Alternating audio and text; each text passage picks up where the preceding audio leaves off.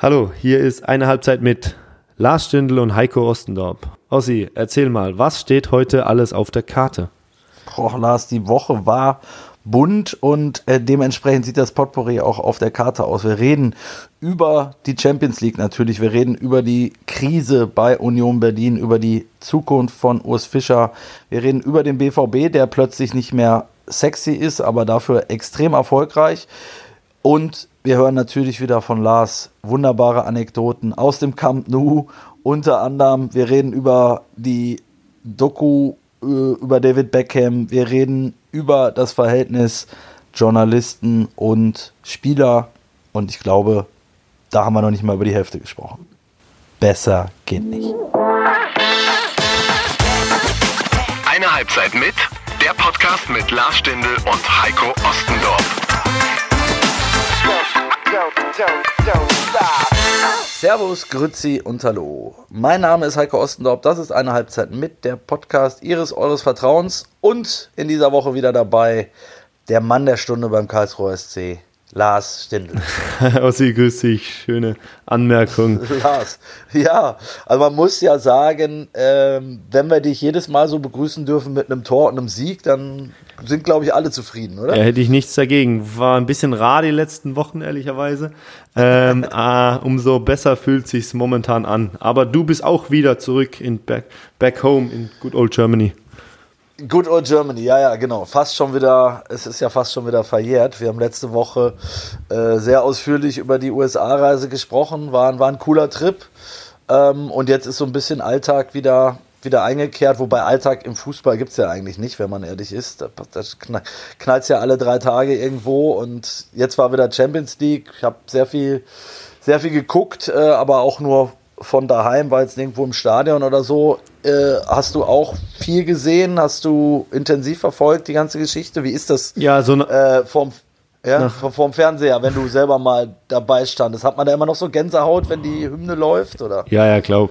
Auf jeden Fall, auf jeden Fall. Also gerade nach den ähm, 14 Tagen ähm, Nationalmannschaft, wo da ein bisschen Pause ist im Vereinsfußball, ähm, habe natürlich auch gespannt geguckt und ich habe auch euren Podcast gehört, sehr interessant, äh, alle Geschichten aus Philadelphia. ähm, ich hätte mich sehr gefreut, Wolf Fuß und Sylvester Stallone mal zusammen irgendwie in einem Projekt zu sehen. Äh, Vielleicht ergibt es ja, ja noch. Ja. Ich hoffe, da müssen wir Wolfi nochmal anpieksen, dass er das nochmal forciert, da mit Sylvester Stallone. Aber da kommen wir dann mit, weil da hätte ich auch mal Bock drauf. Ja, auf jeden Fall. Äh, also wenn das so kommt, Wolf, dann nageln wir dich drauf fest. Ja. Ähm, nicht ohne uns. Machen wir einen Podcast Definitiv. mit ihm. Silvester. Ja, mit, dem Slime, ja, genau. So ja. in die Richtung. Adrian! Ja, alles. Adrian. Alle packen wir alles rein. Also ich kann auch mitsprechen in den Film. Also von dem her, das passt. Also bist du wirklich auch? Ja, ja, ja, ja, klar, also, auf jeden Fall. Super, wirklich top. Ähm, nee, wo waren wir? Champions League, ja. Ähm, Champions League. Ich, ich ja. habe mich wieder, ja, ich habe mich gefreut. Ich freue mich eh immer, äh, wenn dann Champions League ist unter der Woche. Ähm, und habe die Bayern geguckt ein bisschen um danach ein bisschen Konferenz und Dortmund habe ich sehr intensiv geguckt gestern und war total begeistert. Wirklich total begeistert also, von, von, ja, vom ganzen Spiel eigentlich. Das wäre, bevor wir jetzt auf den BVB kommen, ne, das wäre jetzt meine erste Frage gewesen, hast du jetzt schon äh, mehr oder weniger beantwortet. Du bist also jemand, machst du das spontan, also ob du ob du Konferenz schaust oder ob du Einzelspiel schaust oder machst du das von den Zwischenständen abhängig, weil das ist ja immer so ein, ich habe gestern beim Kumpel geguckt und da haben wir auch diskutiert, ja, BVB war natürlich das Spiel, was wir sehen wollten, haben dann irgendwie angefangen, die ersten zehn Minuten sind dann auf Konferenz und dann in der Schlussphase wieder zurück. Äh, wie, wie, wie, bist, wie, bist, du da unterwegs? Also ähm, als in der Bundesliga, als Kind der Bundesliga, sage ich immer, ähm, ja. gucke ich da Konferenz, da freue ich mich mega drauf, immer samstags. Ähm, aber in der Champions League versuche ich dann schon immer ein Spiel zu gucken. Ähm, weil man mehr mitkriegt. Ja, genau, weil es eben vor allem mega ja. interessant ist. Ich muss sagen, Bayern war ein bisschen früh im, ähm, am Dienstag, da habe ich jetzt nicht ganz ja. alles gesehen, immer mal reingesappt und da ist eher nebenbei gelaufen. Ähm, aber gestern bei Dortmund ähm, habe ich dann schon versucht, ein bisschen intensiver zu gucken, weil es mich mega interessiert hat, weil ich halt auch ja, von der Herangehensweise und dann auch Newcastle ist jetzt nicht so ein Spiel oder das Stadion und die Mannschaft, wo du jetzt jeden Tag siehst, so als Deutscher, mhm. wo du jetzt immer diese Berührungspunkte hast. Da war ich gespannt aufs Stadion, auf die Atmosphäre und boah, hellauf begeistert. Beeindruckend. Ja, hat man ein Testspiel ja, ja. da, hat man ein Testspiel da in Newcastle. Das mhm. war schon ganz cool, das Stadion mal zu sehen und die Stadt mal ein bisschen zu sehen. Das ist ja wirklich eine Arbeiterstadtgefühl, die für Rough. Ja, rough, rough. Äh, super Wort. Ja. Ähm, aber ich bin da auch, auch als Spieler selbst bist da immer äh, total gespannt auf so Reisen international unter der Woche, so in andere Länder, andere Städte zu kommen. Jetzt nicht immer nur die Bu Bundesliga-Städte Deutschland, sondern auch mal was anderes. Das ist richtig cool, das macht auch richtig Spaß. Hatten wir ja schon mal das eine oder andere Mal drüber hier im Podcast. Für euch ja auch so. Ja, definitiv. Also du hast ja auch schon mal die eine oder andere Anekdote zum Besten gegeben oder deine, deine Highlights natürlich auch aus, diesen, äh, aus dieser Champions League-Zeit. Ähm, wenn du jetzt, des, deswegen frage ich nochmal, ne, wenn du jetzt vorm Fernseher sitzt und dann Newcastle siehst, ist man dann eher so, wie ist das? Ist das, beschreib mal das Gefühl, ist das eher so melancholisch, dass man sagt so, mhm. oh, das, was, was, was war das damals geil? Oder ist das eher so ein bisschen traurig, so nach dem Motto, äh, wird wahrscheinlich nicht mehr passieren? Mhm. Oder ist, ist man da ganz normal Fan? Ja, Fan, Fan und aber ein Stück weit Zufriedenheit, wenn man es alles richtig einschätzen kann. Weil für so mhm. Mannschaften wie jetzt Borussia Mönchengladbach ist das schon was Besonderes, ähm, mal in der Champions League zu spielen. Oder Union jetzt. Ja, genau. Oder man, man nimmt das vielleicht gar nicht so wahr in der aktuellen Phase, wenn man sich darin befindet, sondern eher als natürlich.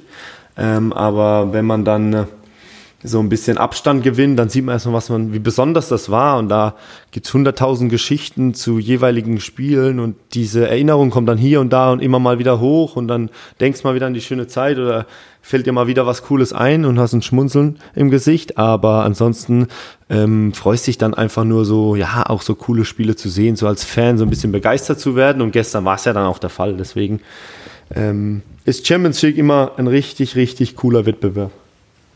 Hast du denn äh, was im Kopf, was dir dann sofort als erstes einfällt, wo du, wo du denkst, ja, das, das, sowas wird es halt nie wieder geben oder sowas, das vergisst man auch sein ganzes Leben nicht, weil es so emotional war oder so berührend oder. Also für mich, für mich persönlich sind halt so diese, diese Nebengeschichten noch viel, viel interessanter und spannender. Also klar, man kann ja das Spiel überall immer sehen. Dann, dann guckst du bei YouTube heutzutage Highlights oder irgendwelchen Kanälen. Mhm.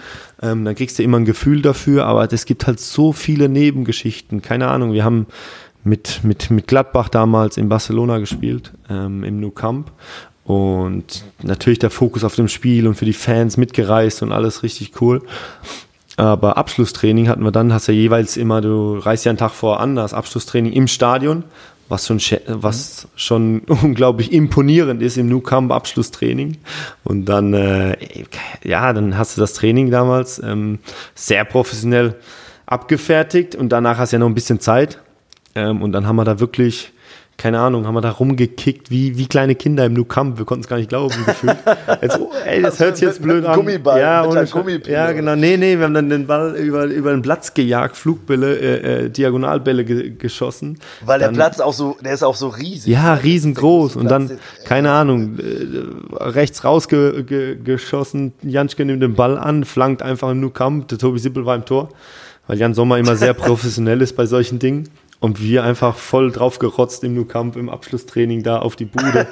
und so ein bisschen wie früher auf dem Bolzplatz nachgespielt. Äh, die guten alten Zeiten, Geil. Rivaldo, Figo und so eine ja, so, so, so. macht das dann auch echt? Ja, so, so, so die, die, im, die, Namen. Ja, so. ja, klar, im, im Kleinen. Wir wollten jetzt nicht direkt Messi sagen, weil wir am nächsten Tag dagegen spielen. Ja. Also ein bisschen Seriosität sollten wir schon an den Tag legen.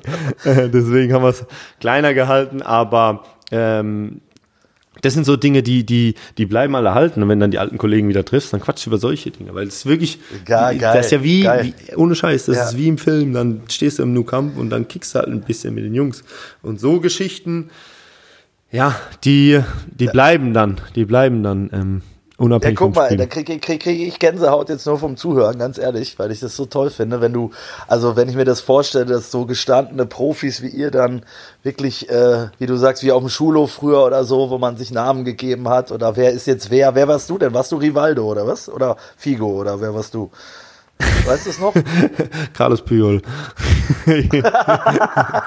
ja, von der Frisur her natürlich. Ja, genau. Ja, nee, ja. Rivaldo hat dann den, den, den Dinger in den Knick gehauen oder so. Geil. Ronaldinho Geil. am besten. Am liebsten dann Ronaldinho. Äh, ja. Von dem her. Nee, ja, das ist. Nee, aber wirklich, weißt du, das wo, ist. Womit, ja, erzähl. Womit ich das immer, wo man das immer auch gut mitbekommt, ist in so, ähm, in so Dokus, die ich jetzt, äh, war jetzt relativ viel im Flugzeug da, äh, USA und so unterwegs, da guckst du halt auch viel Serien oder, oder irgendwelche Dokus. Und ich gucke sowieso, es haben wir ja auch in dem Podcast oft Tipps für unsere Hörerinnen und Hörer, ähm, mit Wolf auch oft gehabt das Thema, ne, welche Doku kann man empfehlen und so weiter.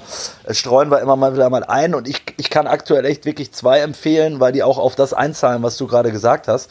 Also eine ist die Beckham-Doku bei Netflix, äh, muss ich sagen, sehr beeindruckend und die aktuelle Doku über äh, 2013 Generation Wembley, FC Bayern. Die habe ich noch nicht gesehen. Beckham habe ich gesehen. Guck, Beckham würdest du unterschreiben, würdest du ja, auch empfehlen? Ja, top, oder? wirklich top. Auch weil, top. von der ganzen Aufmache. Ich hatte es gar nicht mehr so am Schirm, dass er so unbeliebt ja. war und dass es so krass war. Genau. Und so eine Event. Also das, geil, richtig genau. cool gemacht.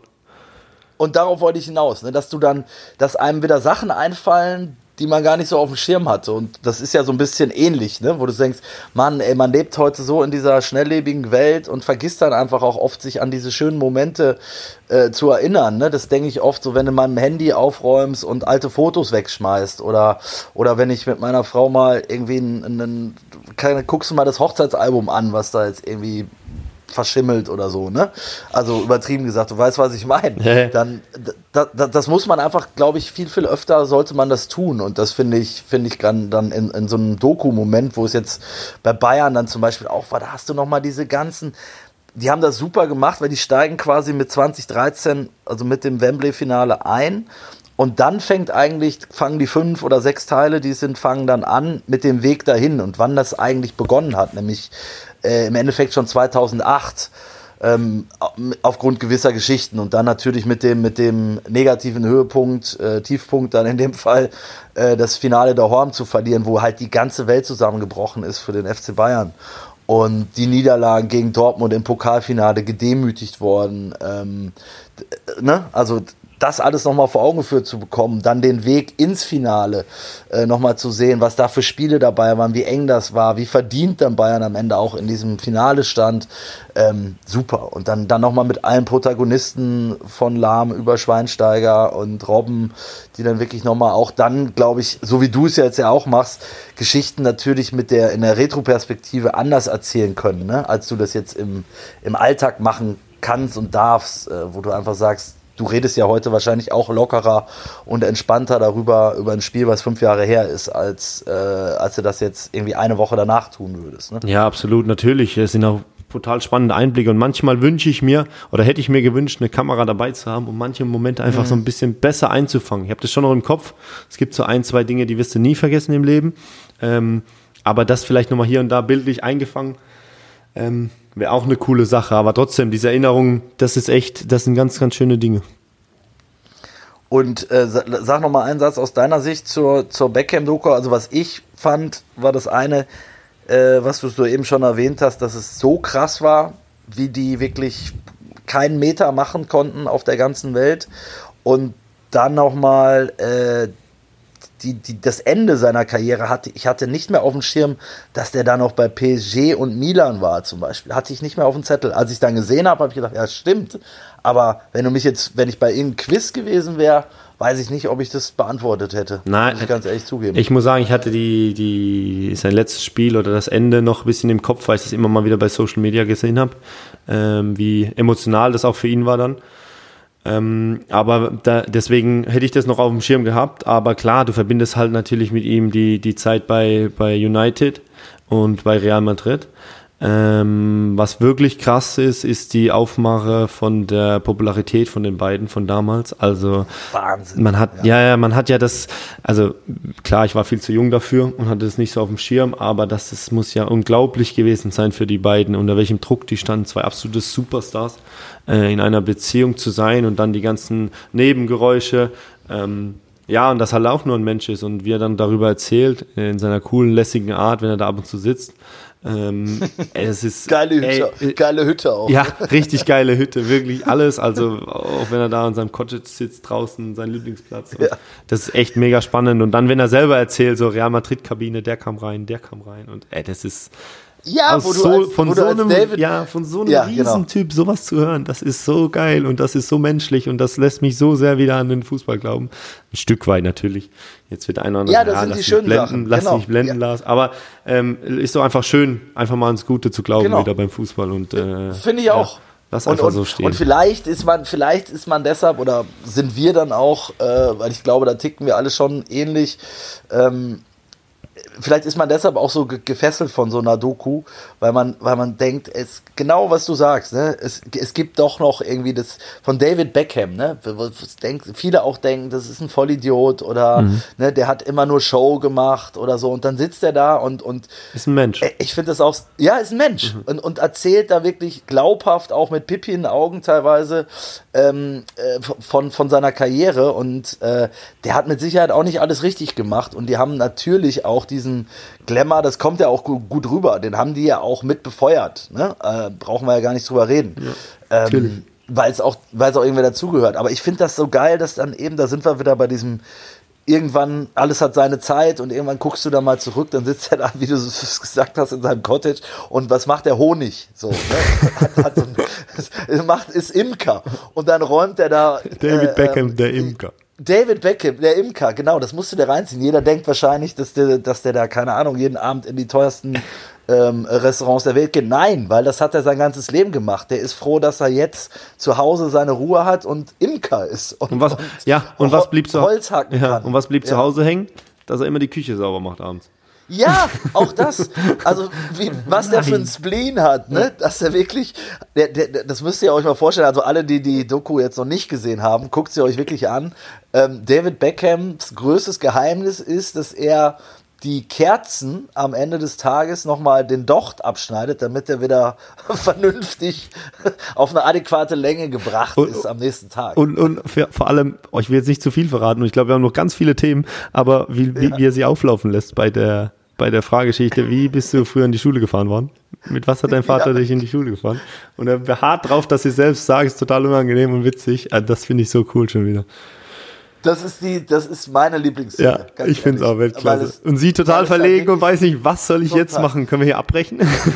genau. Und sie, sie will einfach drum, drum, drum rumreden und er lässt sie nicht ja. rauskommen, bis sie es dann zugeben muss, dass sie, ich sage jetzt nicht, mit welchem Fahrzeug zur Schule gefahren wurde. Wir sind ein bisschen abgeschweift, Lars, ja. aber das ist schön, das finde ich immer Sorry. gut. Äh, lass uns zurück auf, auf, die, auf die große Bühne kommen. Und du hast ähm, soeben schon erwähnt, dass du sehr beeindruckt warst von Borussia Dortmund. Jetzt ist es ja so, in dieser Saison äh, also vom Spiel, vom ganzen Spiel, nicht nur vom ja. Borussia Dortmund, von der Anfangsminute Ach so, okay. Okay. Äh, ein, ein, Stück weit neu erfunden. Äh, den Terzic hat es letztens, finde ich, ziemlich treffend formuliert. Weniger sexy, äh, mehr Erfolg. Ähm, so nach dem Motto, Dortmund hat in den vergangenen Jahren immer sexy gespielt, aber nie was gewonnen. Ähm, das würde man natürlich alles unterschreiben. Aber wenn es so einfach wäre, würde es ja jeder machen, oder sehe ich das falsch? Ja, natürlich, natürlich. Das siehst du schon richtig. Also grundsätzlich war ich begeistert vom Spiel, weil normalerweise ähm, setzt sich dann vor den Fernseher und kommst erstmal gemütlich rein in so einen Champions League Abend oder in so ein Spiel. Aber da ging es ja von der ersten Minute an. Aber auch die Stimmung, die Engländer, was die für eine Atmosphäre da geschaffen haben, das hast du am, am, am, am Fernseher mitbekommen. Und da ging es ja hoch und runter, direkt von der ersten Minute an. Und ich muss sagen, Dortmund haben auch ähm, dieser Intensität und dieser Euphorie echt gut dagegen gestrotzt, ähm, haben, haben sich da nicht beirren lassen und haben, wie gesagt, wenn man dann einen Strich drunter zieht, ähm, momentan nicht ganz sexy, aber nicht ganz unverdient. Klar, hier und da ein bisschen Glück, gerade was die zweite Hälfte betrifft aber dann doch. War hinten raus noch zweimal Latte. Ja, ne? aber dann, aber ja, und das sind so Dinge, die im Fußball nicht zu erklären sind oftmals und, und, und dann dazu kommt, dass du, wenn du so, ein, so eine Aussage tätigst und gerade auf dem Trip bist, solche Dinge zu gewinnen und solche Spiele zu ziehen, dann schießen die halt noch zweimal an die Latte und du gewinnst wieder 1-0 und alle sagen, äh, Borussia Dortmund spielt ja Erwachsenenfußball.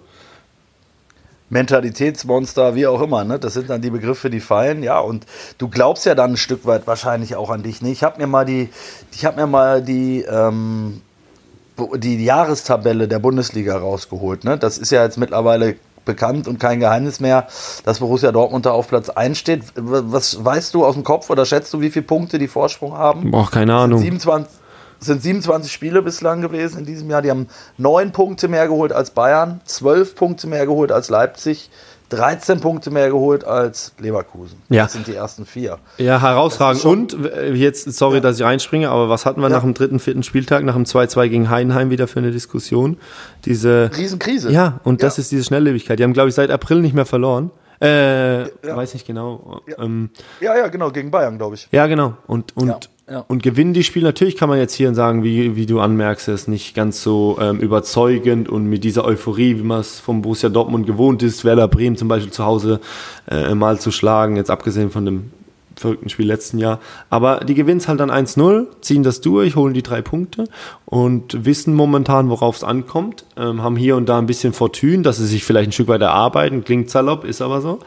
Ähm, und, und, und, und machen sich da keinen Kopf um, um die Art und Weise, sondern wissen heute und jetzt geht es darum, das Spiel zu ziehen. Und das ist wirklich herausragend. Alleinstellungsmerkmal momentan, muss ich sagen. Und jetzt gibt es ja aber so zwei ähm, Möglichkeiten eigentlich, die dann passieren. Ähm, das ist, merkst du dann auch so, wenn du dich mit, mit, mit Leuten unterhältst, ähm, sei es jetzt mit Freunden, die BVB-Fans sind oder ähm, mit, mit innerhalb der Redaktion, weil es um Geschichten geht oder eben mit, mit äh, Beratern oder selber Spielern wie jetzt mit dir. Ähm, also es gibt Variante A, ähm, die ziehen das jetzt durch und, und mit diesem, ich sag mal, schmutzigen Fußball und kriegen, irgendwann kippt das Ding, weil dann fällt er halt nicht zweimal vor die Latte, sondern dann geht er rein und dann ist es vorbei und dann kriegst du die Kurve nicht mehr hin. Oder aber ähm, äh, es, es läuft quasi so, dass du wieder versuchst, schön Fußball zu spielen und kommst dann und nimmst den Flow mit. Also quasi, du hast jetzt die, die schmutzigen Spiele gewonnen und, und dann, was, was passiert erst, wenn die jetzt auch noch anfangen, schön Fußball Ja, aber das, weißt du, was ich sagen will? Da, die Intention, was, was? Ja, die Intention haben sie aber auch äh, jedes, in jedem Spiel, auch ansehnlichen Fußball Also du glaubst, sie gehen schon...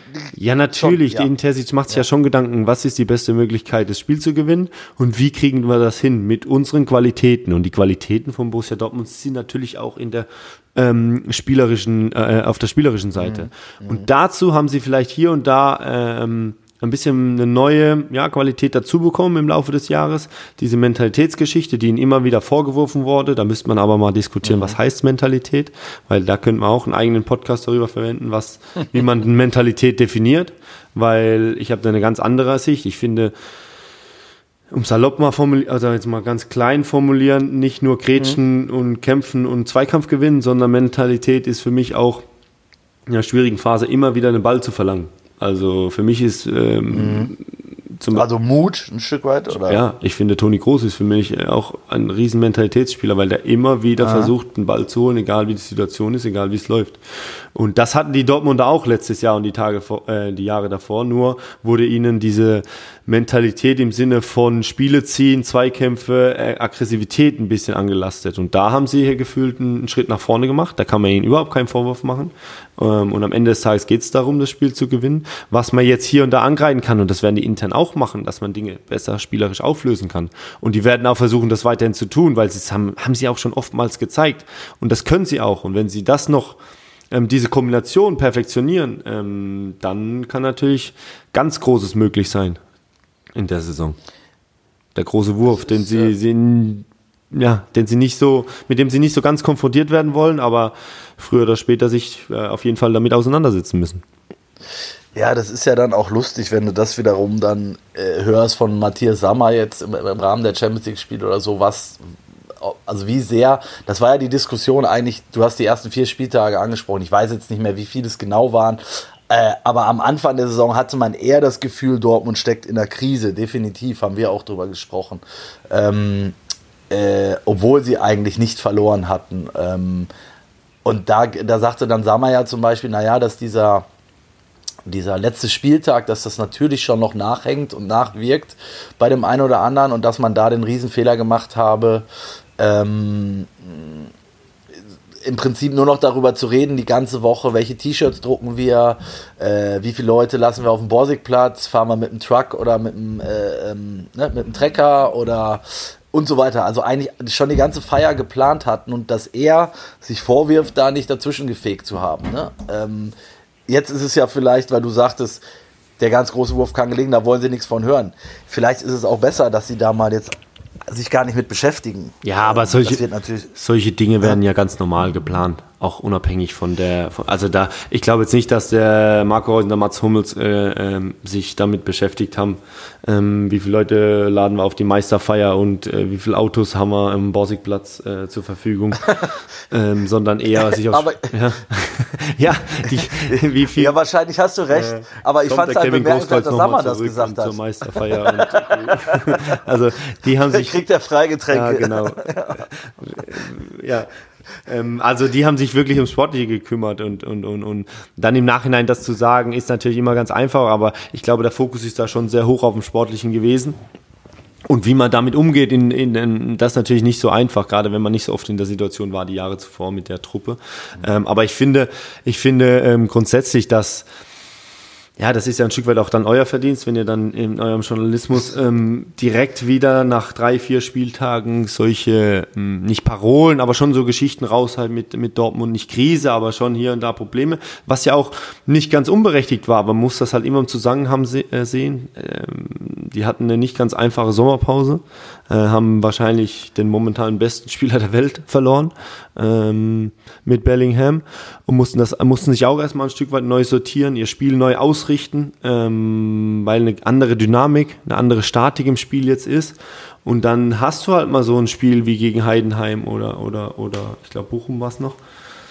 Ja. Ähm, wo, Wo sie aber nicht verlieren beide. Genau, wo sie aber nicht verlieren und dann finde ich auch schon wieder, ja, der Journalismus echt ein bisschen populistisch in der Phase. Ähm, wird natürlich gesucht und Wir genährt. piepsen, wir, wir piepsen das an dieser Ja, aber ist, äh, ist, ja- kommt ja nicht von ungefähr. Euer Aufmache ist ja dann auch so. Und dann will man ein Stück weit auch was vielleicht, oder ihr, würde mich mal interessieren, will man dann auch ein Stück weit was herbeirufen in der Geschichte? Oder ist das eine neutrale Sicht? Oder lässt man sich da ab und zu bei so Berichterstattung auch emotional leiten von dem Nebenmann, der schreit, mein Gott, ey, was treiben die denn heute schon? Ja, ja, braucht man nicht drüber reden. Also kann ich, glaube ich, ganz ehrlich zugeben, dass das, dass das eine Rolle spielt. Also ich kann jetzt mal wieder mehr, weil du weißt ja, heutzutage bin ich ja nicht mehr so in diesem Tagesgeschäft drin, außer bei der Nationalmannschaft. Aber zu Zeiten, als ich zum Beispiel noch über euch damals in Gladbach berichtet habe, war das natürlich so, dass du, äh, auch wenn du dann viel, in, also viele Leute in deinem Umfeld hast, ist ja klar, dass die einerseits von dir wissen wollen, ey, was, was, was läuft denn gerade bei Borussia schief oder was läuft da gerade besonders gut?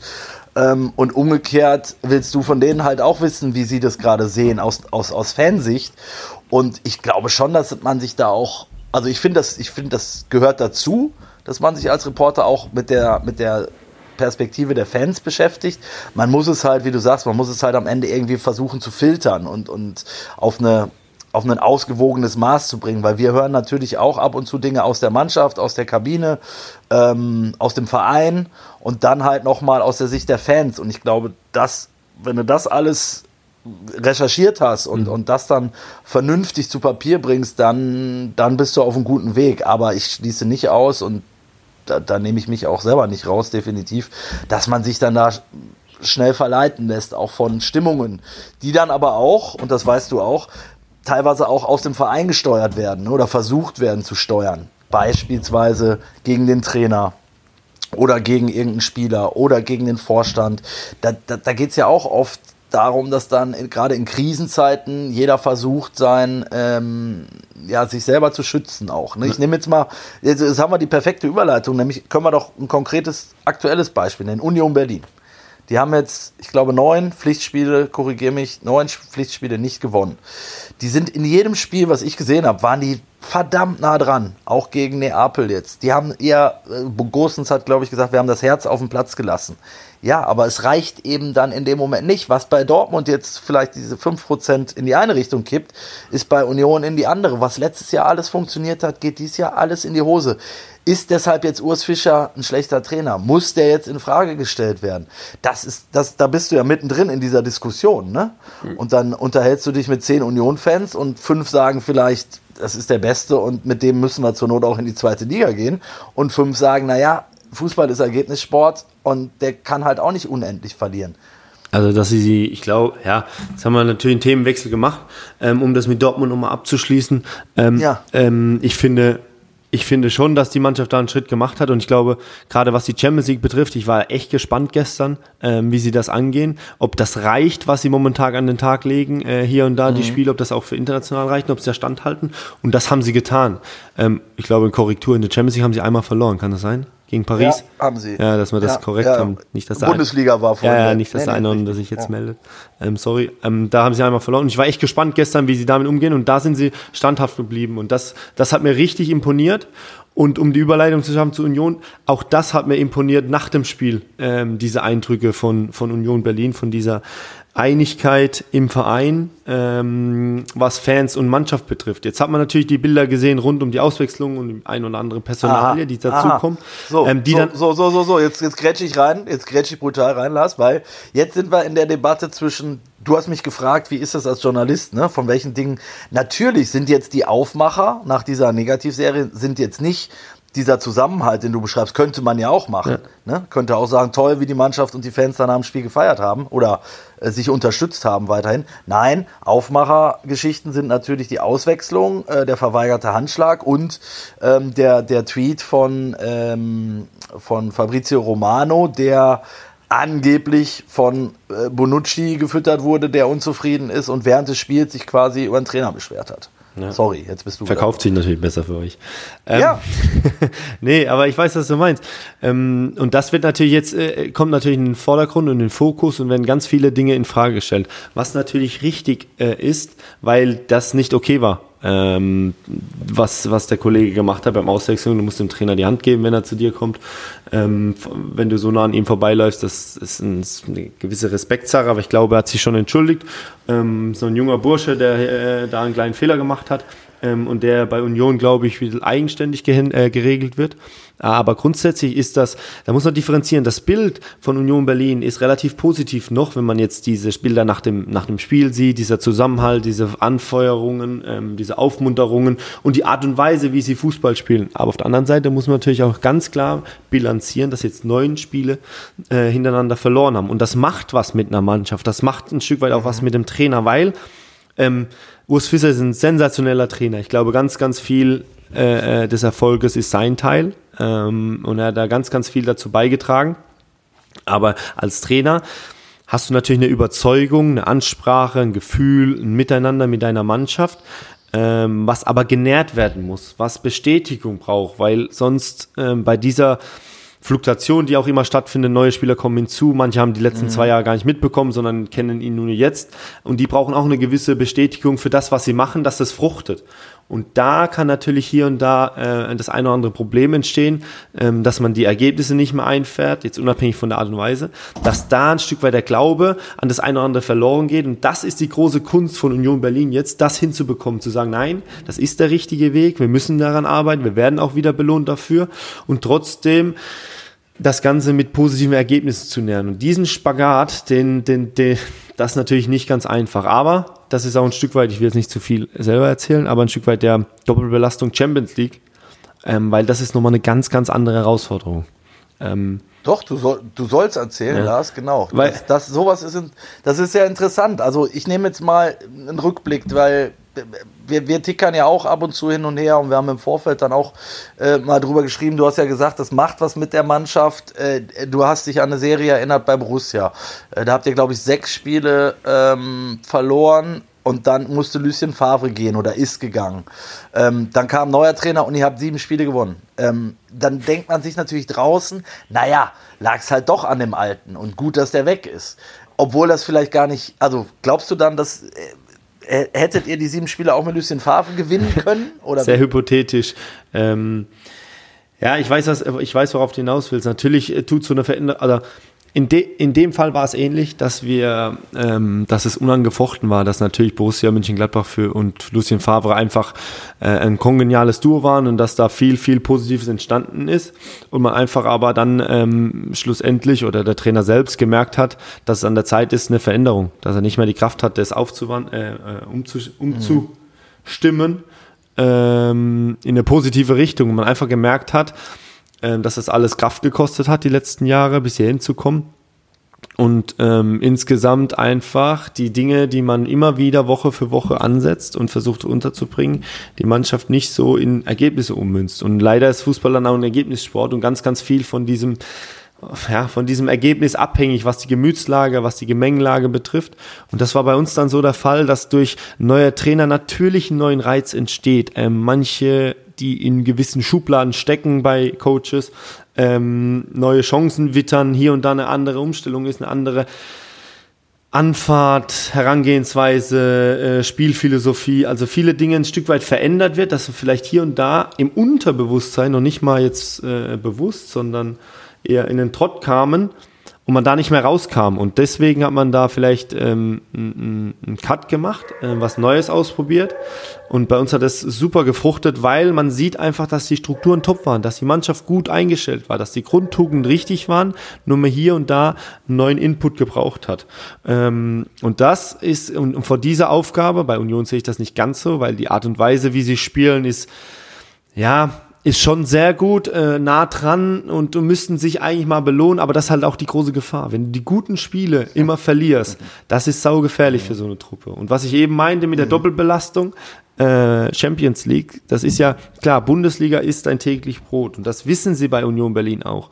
Und ich glaube, in so einer Euroleague, da ist die Rotation ein bisschen mehr, ähm, weil die Gegner jetzt nicht auch noch immer mhm. Top-Gegner, aber nicht dieses absolute Welt, Welt, Weltklasse-Niveau und dieses absolute Highlight, sondern Bayern München und Borussia Dortmund ist dann schon nochmal cool am Wochenende und Leipzig.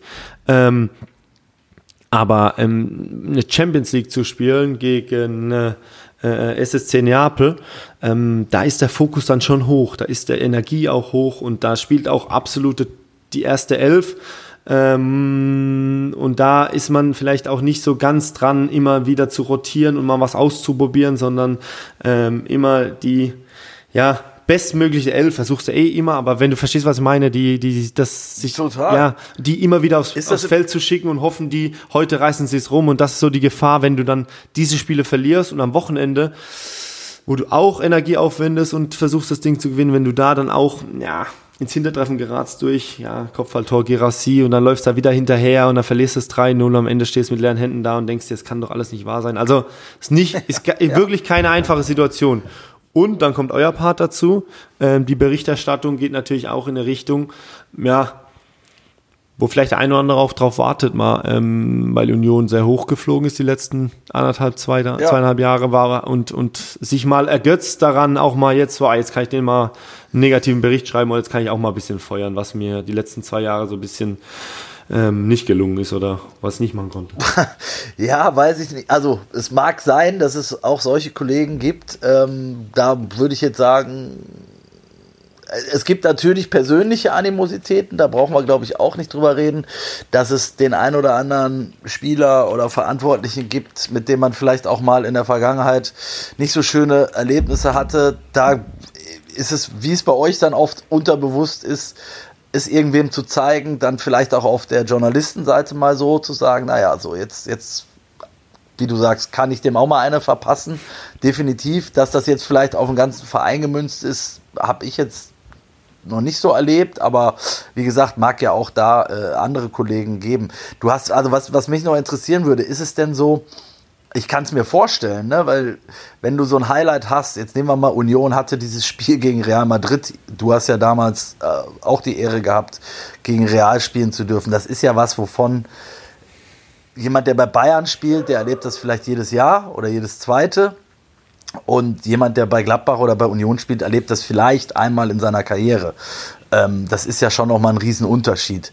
Ähm, dass du dann an einem Samstag oder Sonntag, wenn du spielst in der Bundesliga gegen wen auch immer, natürlich vielleicht auch im Hinterkopf hast, dass du drei Tage später äh, im, im Bernabeu spielst und jetzt da, dich dann nicht zwingend verletzen willst oder so? Also ne. kann man das. Nein. Geht das, kann man das, ja, kann man das ausblenden? Ja, natürlich. Also, wenn du jetzt zum Beispiel das Real Madrid-Spiel nimmst, da hast du das natürlich schon Wochen vorher im Kopf und freust dich drauf. Ähm, trotzdem um, gibt es halt Aktualitäten in der Bundesliga, äh, denen du nachgehen musst und, und auch willst und da immer alles reinhaust, weil mit dem Gedanken, hoffentlich passiert nichts heute, dann passiert meistens was. Ähm, deswegen gehst du mit dem Gedanken jetzt nicht in, ins Spiel. Ähm, aber natürlich hast du ein anderes Kribbeln unter der Woche gegen Real Madrid wie am Wochenende dann in der Bundesliga. Es ist einfach für dich als Spieler, der jetzt nicht jedes Jahr Champions League spielt oder sehr selten ähm, zu diesem Genuss kommt, ist das einfach was absolut Besonderes und, und hat ein, ein Alleinstellungsmerkmal, ähm, der nicht mehr so schnell kommt. Und das kostet einfach Energie und Kraft. Und danach, das Spiel danach, sehe ich dann immer so ein bisschen als Schwierigkeit. Mhm. Ähm, jetzt gar nicht so sehr, weil du äh, platt bist oder durch bist, sondern einfach von der Fokussierung, von der Energie, vom Energieaufwand. Und heutzutage ist im Fußball leider viel mit, mit Power, mit, mit Energie zu bewältigen. Und da ist äh, ab und zu die Schwierigkeit, dann die genau die gleiche Euphorie, was eigentlich schade ist als Fußballprofi, weil es immer was Besonderes ist. Aber du, du stumpfst nicht ab, aber es wird so ein bisschen Normalität dann Bundesliga, äh, weil das Highlight halt Champions League ist. Und im Unterbewusstsein, da wären wir wieder dabei, beim Unterbewusstsein, ähm, spielt das vielleicht hier und da eine Rolle, ähm, dass du anders in so ein Spiel reingehst. Und deswegen sage ich, ist das nicht ganz einfach, wenn du dann die Highlight-Spiele immer so knapp verlierst und dann noch so einen mentalen Dämpfer bekommst und am Wochenende hier ähm, ein bisschen was gegen dich läuft, da nochmal Paroli zu bieten, das ist echt ähm, nicht, ganz, nicht ganz einfach. Und in der Schwierigkeit stecken gerade die Unioner. Und ähm, das, das ändert sich nur durch Erfolgserlebnis. Sie werden weiter dran arbeiten, sie werden weiter dran ziehen und an, an den Dingen festhalten, weil sie eine Überzeugung haben, weil der Trainer eine Überzeugung hat. Aber auch der Trainer muss natürlich gefüttert werden mit Ergebnissen und mit positiven Erlebnissen, ähm, ja. um, um, um das Ganze zu bestätigen. Weil die Mannschaft ne, ziert davon, ähm, irgendwann auch mal wieder zu gewinnen, dieses Gefühl zu haben, äh, äh, äh, Spiele gewinnen zu können, mit den Fans zusammen feiern, dieses Gefühl zu haben, für was mache ich das? Ähm, und das ja, das ist so mein Gefühl, dass sie da gerade an diesem nicht ganz einfachen Weg sind. Ähm, jetzt mal deine Frage, wie ist so die Medienlandschaft rund um, um Jon und, und, und Urs Fischer? Ist da die, die journalistische Meinung, ähm, jetzt ohne als Spieler das zu sehen, so zu sagen, hey, ähm, das ist halt ein Ergebnissport, man muss dann irgendwann einen Cut machen?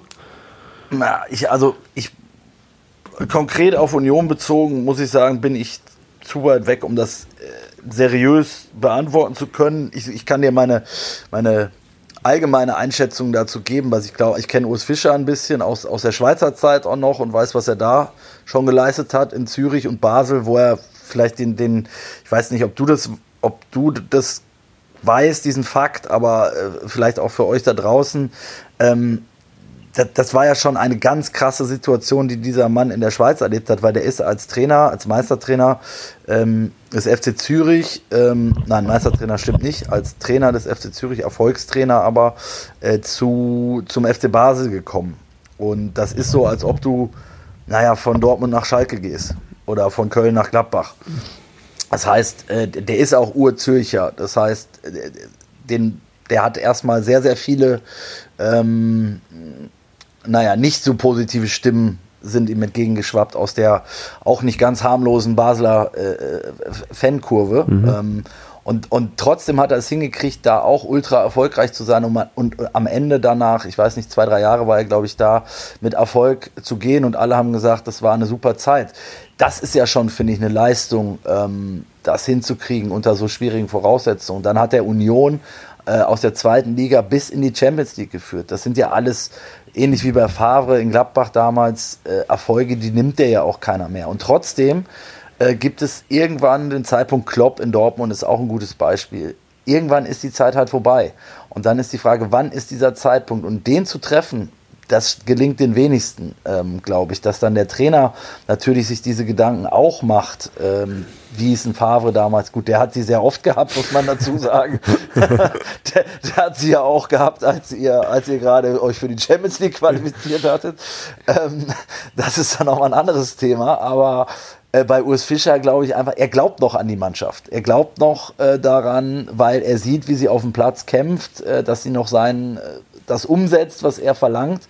Und das ist aber jetzt, glaube ich, auch nur noch eine, ein Zeitfenster von, ich würde mal sagen, zwei bis vier Wochen, wo, wo es, wenn es dann nicht gelingt, dann ist es, glaube ich, dann vorbei. Und dann wird entweder er sagen, sorry, es reicht nicht mehr, oder der Verein sagen, es reicht nicht mehr. Aber ich, glaub, also ich glaube, das ist ein ja. Die Mannschaft, weil ruhig. du gesagt hast, er glaubt noch, also ich glaube auch der Verein, die Mannschaft glaubt noch an ihn. Also da hat er zu viel Kredit und zu viel erreicht und ist ja. zu viel durchgemacht.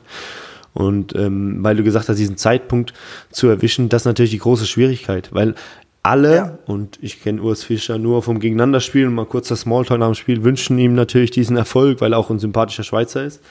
Äh, Ja. Zumindest kommt er so rüber. Und das ist ja das, ähm, das große Plus an diesem Verein Union, der eh besonders ist und wo man eh ein Stück weit mehr zusammenhält, hat man das Gefühl von außen.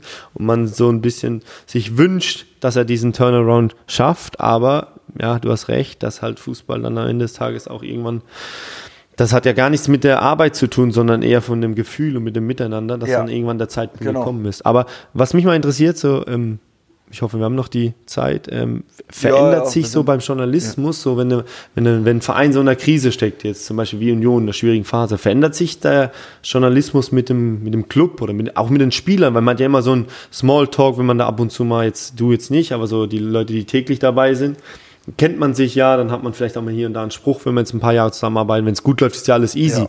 Aber verändert sich so, dass das Miteinander dann im, im Total. Journalismus mit dem Spieler, mit dem Club? Tot, total. Ja? Ich meine, das weißt du ja auch, das weißt du ja auch, ne? Das, ähm, ich glaube, das ist ja auch beidseitig so, dass bei euch dann die Zündschnur, also ich kann jetzt auch wieder Beispiel nennen aus der Zeit. In Dortmund war es, glaube ich, am extremsten, deshalb nehme ich das Beispiel vielleicht mal, weil da war halt Klopp ähm, diese lange Phase und ich habe halt vor allen Dingen das Ende von Klopp mitgekriegt.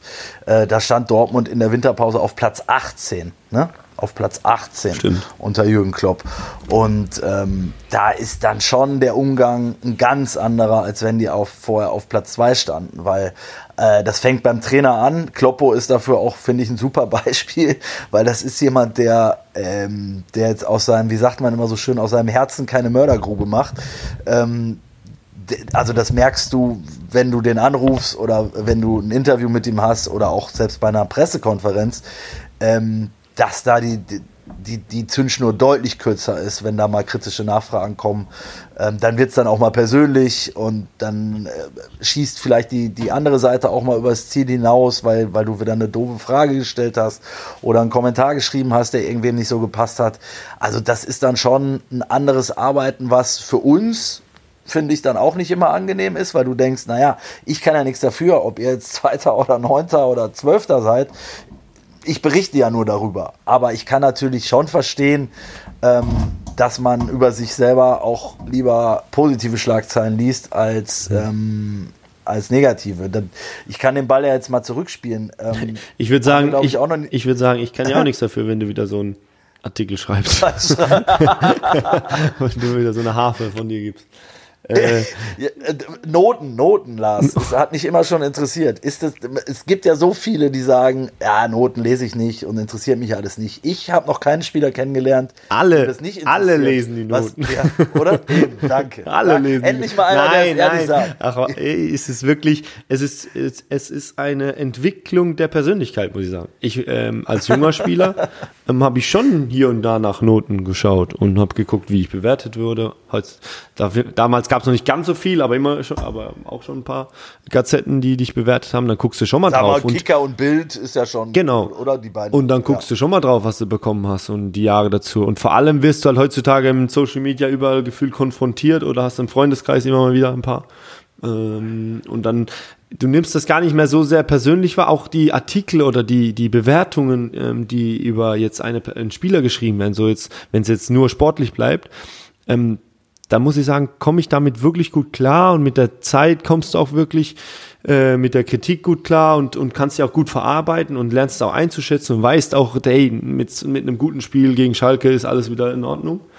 Ähm, aber was halt schwierig ist, ist so das Umfeld von dir, so deine, deine Ängsten, deine Vertrauten, die auch diese Dinge lesen, da machst du dann eher den Gedanken und denkst, boah, hoffentlich haben die es nicht gelesen oder machen sich keinen Kopf und mir geht's gut und die sollen sich jetzt keine Sorgen machen, sondern es geht eher, so- also bei mir ist es persönlich so, dass ich eher mir immer Umfeld, äh, äh, Gedanken um mein Umfeld mache, dass die sich das nicht zu persönlich nehmen, wenn irgendeine Kritik aufkommt, äh, wobei ich eher eh in meiner Karriere ganz gut gefahren bin mit der, mit der medialen Berichterstattung da immer ganz gut weggekommen bin, was andere wirklich nicht so haben. ja, ist, ja, kann mir ja ehrlich zugeben, ich bin da echt gut Ja. äh, immer weggekommen. Da hast du dir auch verdient. Ja, Lars. kann man auch, darf da man an dieser Stelle auch mal sagen. Sportlich, ja, aber auch menschlich hat es da immer ganz ordentlich funktioniert. Aber ich habe auch Beispiele erlebt, leider, wo der Junge wenig dafür konnte und da hier ganz oft durch den Kakao gezogen wurde. Natürlich, weil er nicht so gut war, aber auch für Dinge, die er nichts konnte. Und da habe ich mir immer gedacht, okay, für ihn ist schon schwer, aber für die Leute drumherum, die halt mit ihm mitfiebern und die ihn lieb haben und gern haben, das ist echt keine einfache Geschichte. Ähm, und das Kinder, Kinder natürlich, großes Thema ja, auch, oder? Natürlich. Also wenn, wenn ich jetzt denke, wir sind, lass uns noch mal einmal über Beckham sprechen. Ne? Ich meine, das war natürlich eine Dimension, die gibt es jetzt nicht so oft auf ja. der Welt, aber die, die, die konnten ja nicht morgens, du hast gesagt, du bringst deine Kinder morgens entspannt zur Kita, da standen da aber 20 Paparazzis. Ja, ne? krass. Ne? Und, äh, und äh, da, der Vater, äh, als es dann darum ging, dass Beckham, ich sag mal, in ganz England verhasst war, äh, wie es dann für den Vater ist, der ein riesen Fußballfan war und, und, und dessen Karriere mit angeschoben hat, da, da bricht ja auch eine Welt zusammen. Ja. Da kriegst du da plötzlich Morddrohungen und äh, also das ist ja. Ja, jetzt stell mal vor, du bist so ein Fußballfan und bist United-Fan schon dein Leben lang begeistert, gehst in den Pub, gehst mit deinen Freunden Fußball gucken und du weißt, und so, so ein bisschen schwingt das natürlich mit. Klar, Freunde bleiben schon und lassen sich von sowas nicht beeinflussen. Aber wenn dein Sohn so verhasst ist im ganzen Land und überall und man weiß, wer du bist, dann schwingt das immer so ein bisschen mit, ist immer total ja. unangenehm und ja, einfach eine, eine Situation, die man keinem wünscht, muss man ehrlicherweise fairerweise sagen. Total. Da ist, glaube ich, in England natürlich auch alles noch mal ein bisschen krasser. Ja, glaube auch. Ähm, Gerade so die Boulevardmedien sind natürlich da noch schmerzfreier auch. Ähm, aber es ist, es ist für beide Seiten nicht immer ganz einfach. Ich finde, und das ist vielleicht noch mal ein schönes äh, Schlusswort, weil wir jetzt auch schon in der Nachspielzeit sind, Lars. Sind wir schon? Ähm, wir sind schon, wir oh. sind schon wieder drüber, ja. Ähm, was du gerade gesagt hast, du bist immer ganz gut weggekommen. Ich glaube, es ist ja ein Geben und Nehmen. Ne? Also in, in, in dem Verhältnis Journalist, äh, ähm, Spieler oder Verein, äh, ähm, Medium XY, geht es am Ende doch darum, sind, wir sitzen eigentlich im gleichen Boot. Ne? Also mhm. in dem Boot nenne ich jetzt mal Fußball.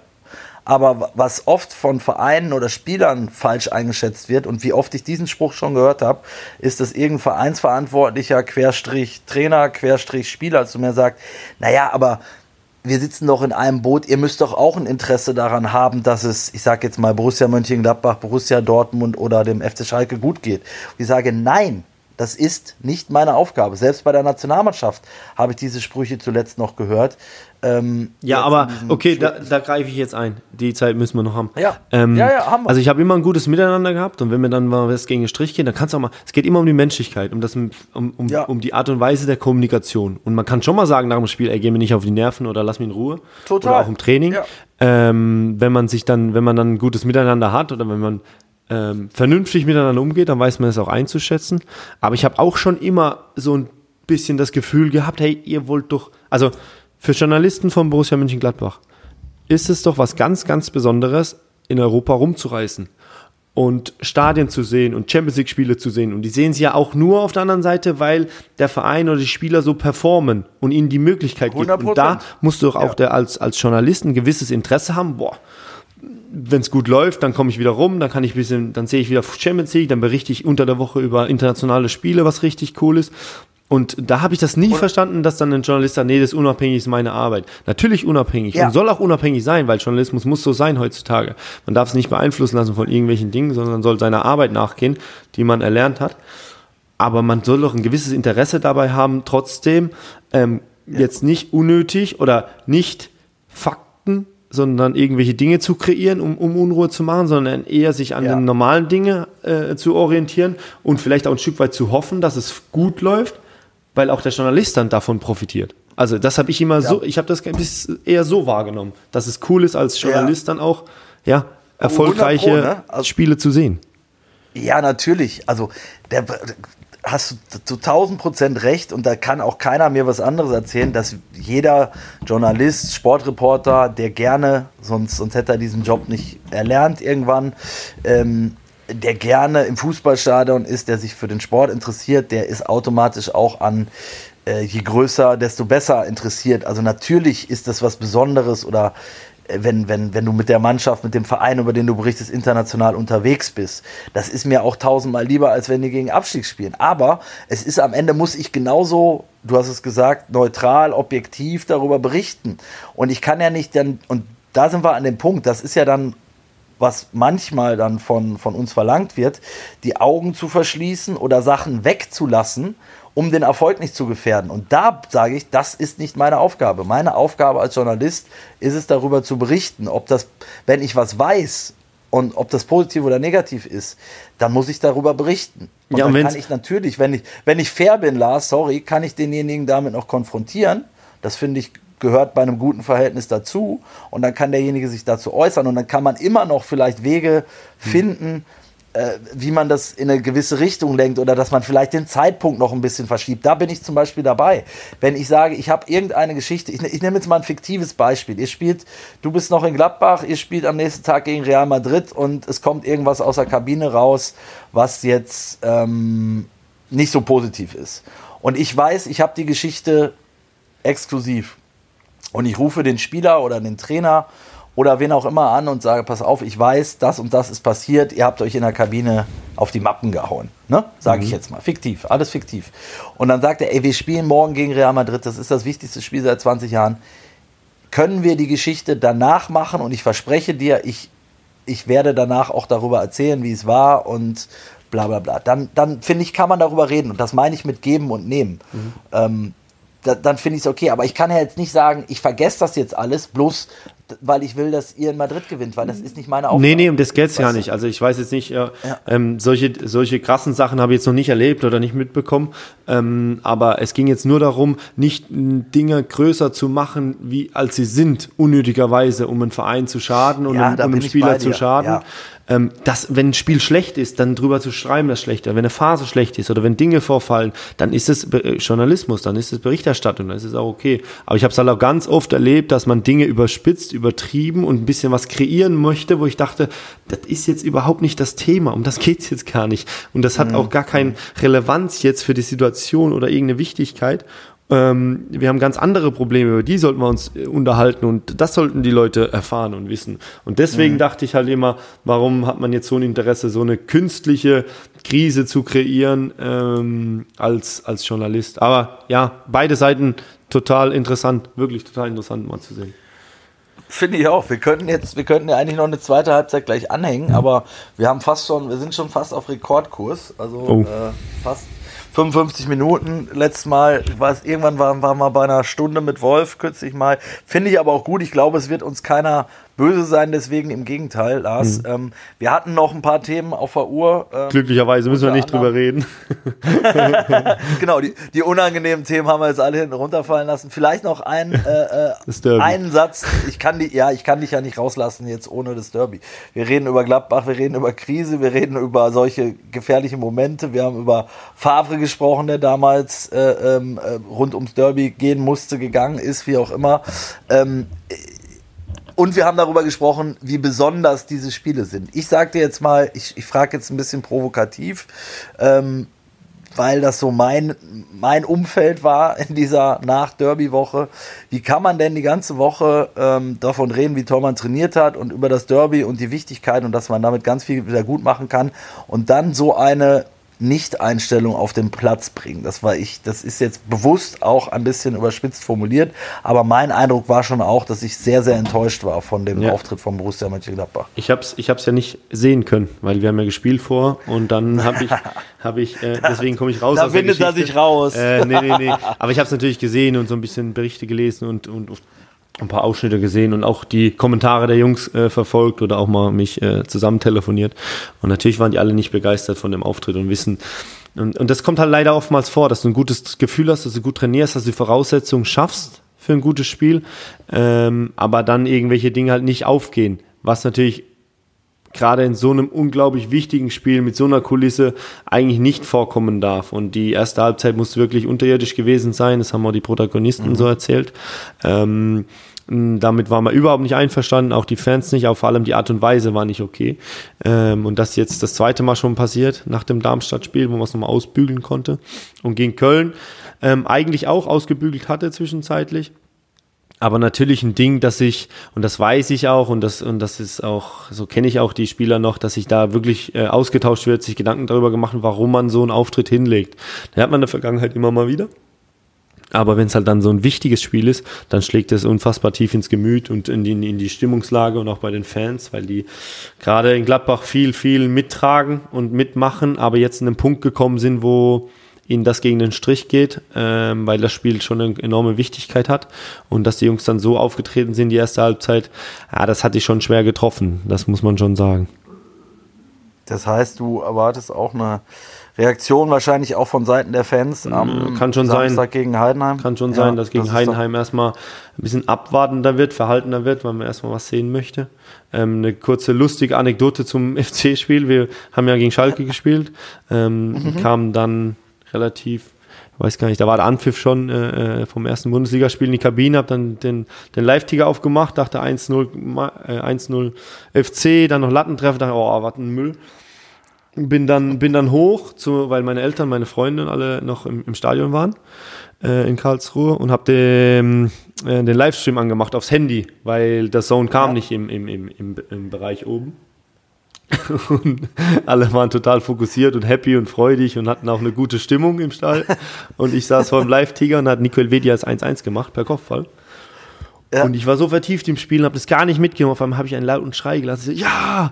Und alle kamen, wirklich der ganze VIP-Bereich, beziehungsweise wir haben da so eine Players-Area für uns, wo die Freunde, Familien alle sind, haben mich alle angeklotzt. Na, was ist denn jetzt los? Und meine, meine Frau hat auch schon geguckt und meine Eltern waren da. Was ist denn? Ich so, 1-1. und, und das war ein total unangenehmer, schöner Moment, aber auch total unangenehmer Moment, weil du ja eh nicht auffallen willst da oben, weil trotz, weil sonst alle klotzen.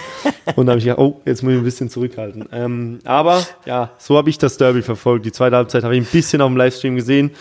Ähm, von dem her kann ich nicht ganz so viel zum Spiel sagen, aber der Tenor war bei allen gleich, dass es ja nicht, nicht gut war. Rote Karte noch Ja. ist natürlich schon auch ein äh, Gamebreaker gewesen irgendwo. Ne? Ja, auf jeden Fall. Äh, haben ja auch alle gesagt, dass äh, 1-1 war ein bisschen glücklich. Ähm, aber dann äh, hat man sich zurückgefightet und war eigentlich so ein bisschen im Spiel. Ähm, und mit der roten Karte ja, ging das dann nochmal auf die Verliererseite. Was aber berechtigte, aber berechtigte Karte war. unstrittig, ja. unstrittig.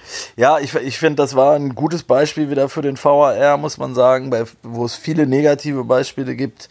Aber wenn du dann natürlich einen Tag später, einen Tag vorher siehst, Ja. dass die gleiche Szene in Freiburg äh, gegen Bochum, also eins zu eins identische Szene aus meiner Sicht, dann nicht bestraft wird und der Spieler dann natürlich noch den Elfmeter verwandelt, in dem Fall Grifo, ähm, dann verstehe ich auch jeden Trainer, egal bei welchem Verein er ist, der sagt, guckt euch die beiden Szenen an und erklärt's mir. Ja, ja, klar, absolut. Also- Also, wirklich, kann ich, kann ich absolut verstehen. Ist für mich beides.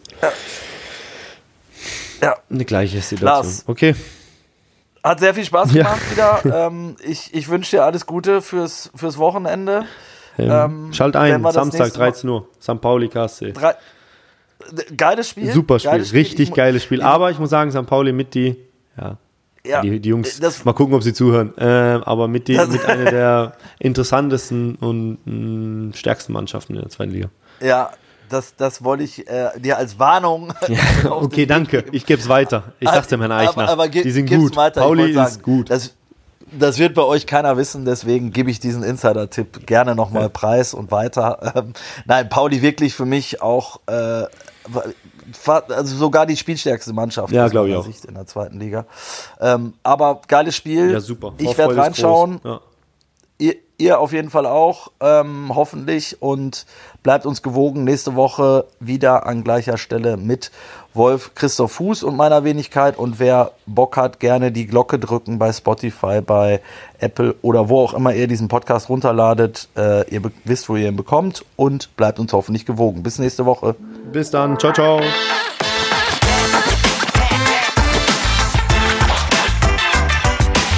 Das war eine Halbzeit mit der Sportbuzzer Fußball Podcast.